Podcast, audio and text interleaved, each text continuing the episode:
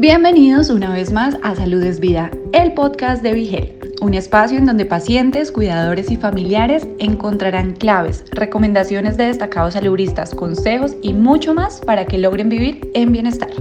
En nuestro podcast Salud es Vida, junto al psicólogo licenciado Jesús Berríos Ortiz, aprende a reconocer, aceptar y dar manejo a las emociones que llegan tras un diagnóstico de salud. Recuerda que el bienestar emocional es tan importante como el bienestar físico y es fundamental para alcanzar un bienestar pleno. Sus recomendaciones a continuación. Aquí estamos con el doctor Jesús Berrío, por donde me gusta, por las emociones. ¿Cómo tú estás, Lili? Bien, psicólogo y además paciente de más de una condición eh, inflamatoria. Exactamente. Eh, paciente de psoriasis y colitis ulcerativa. ¿Y cómo estás? Estable. Estable. Estable. Estamos estables, estamos estables, estamos muy bien.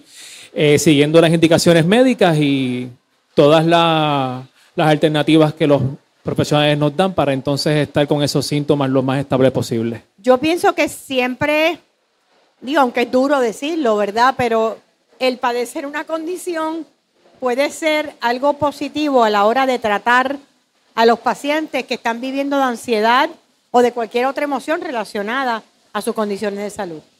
Claro, porque la ansiedad también la vivimos nosotros los profesionales de, la, salud eh, y más si somos pacientes de enfermedades eh, autoinmunes e inflamatorias, pues imagínense, ya conocemos de antemano lo que el paciente nos va a traer. ¿Cómo pueden las personas, digo, este es el gran reto, reconocer las emociones que están sintiendo para trabajar con ellas? Porque no, no siempre es fácil identificar una emoción. El puertorriqueño de por sí es bien reacio en aceptar cuando, cuando nos ocurre algo y tenemos esta tendencia a callar. Y inclusive todavía en el 2023 tenemos personas que dicen que los profesionales de la salud mental, ¿verdad? Son para los locos. Claro. y, yo, no voy a ir a un psicólogo para que me diga lo que tengo que hacer. Exactamente. y entonces nos reímos, pero es que la idiosincrasia puertorriqueña es así. Y entonces tenemos esta, este reto como, como profesionales de la conducta humana de llevar ese mensaje a ese paciente de que visitar a un, a un eh, psiquiatra, a un psicólogo, a un consejero, no necesariamente es porque tú tienes una condición de salud mental severa. La prevención es la base de toda salubridad en cualquier país. Claro. Y más sabiendo que todos los estudios indican que los estresores y la ansiedad y la depresión nos afectan físicamente, afectan nuestra salud. Mente y cuerpo es uno. Cuando nuestro cuerpo se enferma, nuestra mente se enferma y viceversa. Muchas veces tenemos unos avisos que el mismo cuerpo nos da, pero lo pasamos desapercibido por el trajín de vida, por nuestras responsabilidades, por nuestra eh, diversas maneras de ver las cosas, evitamos identificar esos hints, esos síntomas que tenemos. Esa banderita roja. Claro, ese dolorcito de cabeza de tres días consecutivos, esa noche que no pude dormir, ese, esa forma de contestarle a mi pareja que de momento, por cualquier tontería, de momento el sobrereaccionar. Exactamente. ¿Cierto? Es una forma de manifestar ansiedad. Sí. O sea que es cuestión de observarnos, Jesús. Es cuestión de autoanalizarnos y aceptar de que hay unas emociones básicas que todo el ser humano va a sentir. Frustración, eh, frustración, coraje, alegría, tristeza. Miedo. Miedo. Eso, eso son nuestras bases en cuestión de lo que es nuestras emociones. Todos lo sentimos en algún momento. Todos, todos en algún momento dado vamos a llorar, vamos a sufrir, vamos a sentir alegría o euforia, vamos a sentir coraje por algo. Entonces, ¿cuándo se puede convertir entonces en una emoción tóxica versus una emoción que es normal para algo que le está ocurriendo? Un día, yo como psicólogo, tengo días en que yo no quiero hablar con nadie. Me imagino. yo como coach también.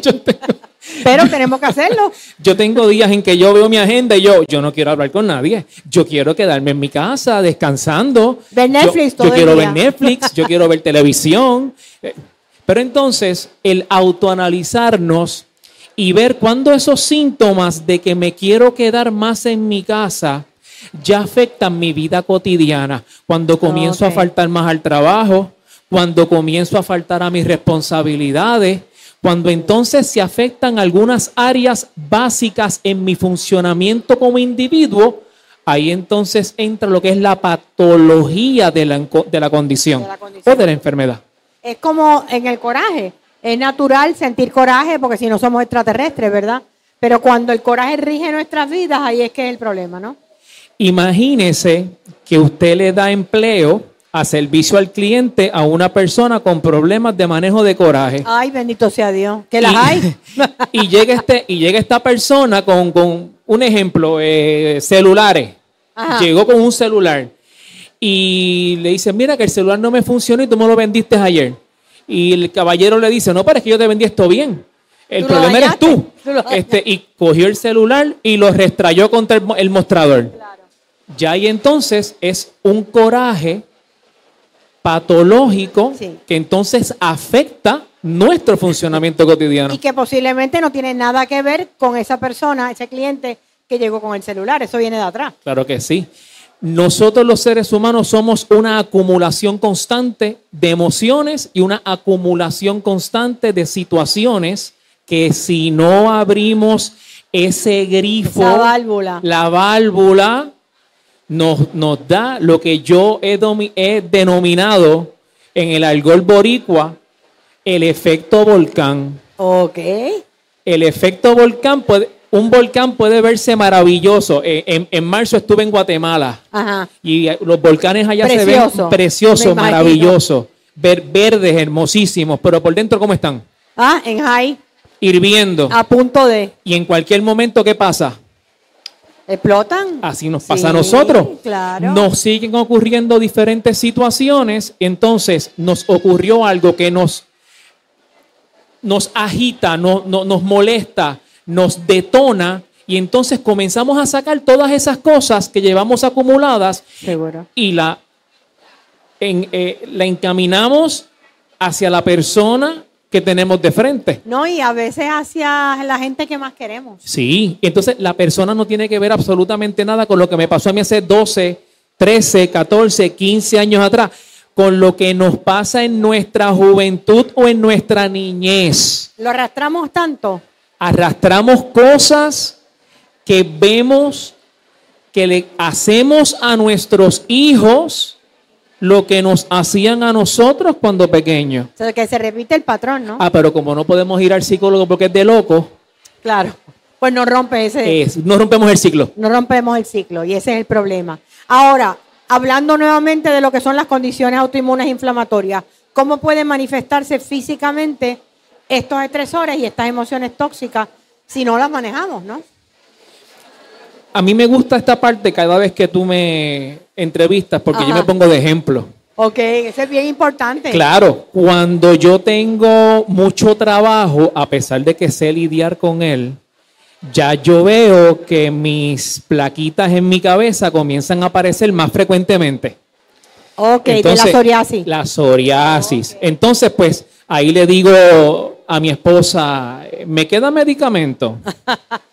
Porque ya me comienza a picar el pelo, ya me comienzo a sentir las uñas Claro. que tengo so- que tengo artritis psoriátrica, pues entonces las uñas se me comienzan a poner negras, Ok. avisos del cuerpo. Y eso es porque tenías mucho trabajo, punto. Mucho El trabajo. del, del trabajo. Yo no me llevo normalmente trabajo para mi casa, ni tampoco me llevo situaciones de mi trabajo a mi casa. Puedes cortar. puedo cortar. Eh, a nosotros los psicólogos nos entrenan también para, Para eso. eso, claro. Pero no dejamos de preocuparnos por cosas que nos pasan a nuestro alrededor, porque en esencia somos seres humanos Y empáticos. que sentimos y padecemos. Entonces, situaciones que nos pueden ocurrir fuera del trabajo, comenzamos a postergar. Tengo esta información que tengo que dar, tengo este, este informe que tengo que entregar, no lo entregué, me suben los niveles de ansiedad y estrés y ahí entonces comienza a salirme mis placas en el pelo. Entonces ahí comienza el estómago a, a- a- a darme problemas con la colitis ulcerativa. Y entonces ahí tengo que comenzar otra vez el ciclo de medicamentos o llamar a mi médico. Y entonces, pues imagínense. son- Yo me he dado cuenta, eh, estaba comentándolo ayer cuando di una charla, hace como 20 años yo escribí un libro que se llamaba Mueve las ruedas de tu vida, descubre el poder de tus chakras, que es sobre qué es la energía, qué son los chakras, etcétera. Y hablaba de la teoría, porque la he estudiado, de cómo eh, la ansiedad afecta el estómago, cómo el no decir las cosas cuando tenemos que hablar afecta a la tiroides, etcétera, etcétera. Pero es hasta mi diagnóstico de artritis reumatoide que yo me doy cuenta cómo mis emociones me elevan los niveles de, de inflamación en el cuerpo. Y hacen una diferencia hasta en las pruebas de laboratorio. Oye, Lili, la frustración. Sí. La frustración de cuando tú tienes tu brote de artritis, no puedes hacer las cosas cotidianas que tú haces en tu casa. El cansancio que me el da. cansancio. Y entonces cualquier persona puede decir, ah, Lili me canceló en esta entrevista, mira que, mira qué irresponsable. Claro.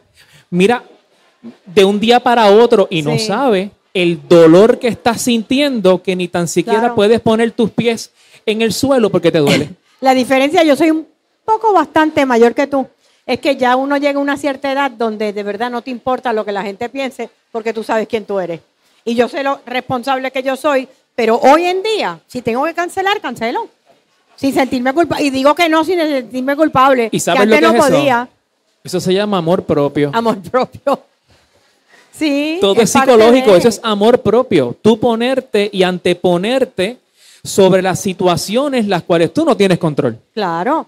Y sabemos entonces que sí, que hay técnicas que tú puedes utilizar, no tienes que medicarte para manejar el estrés y la ansiedad.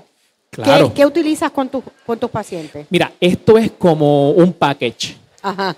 Eh, lo que me funciona a mí y a la mayoría de mis pacientes, el ejercicio físico.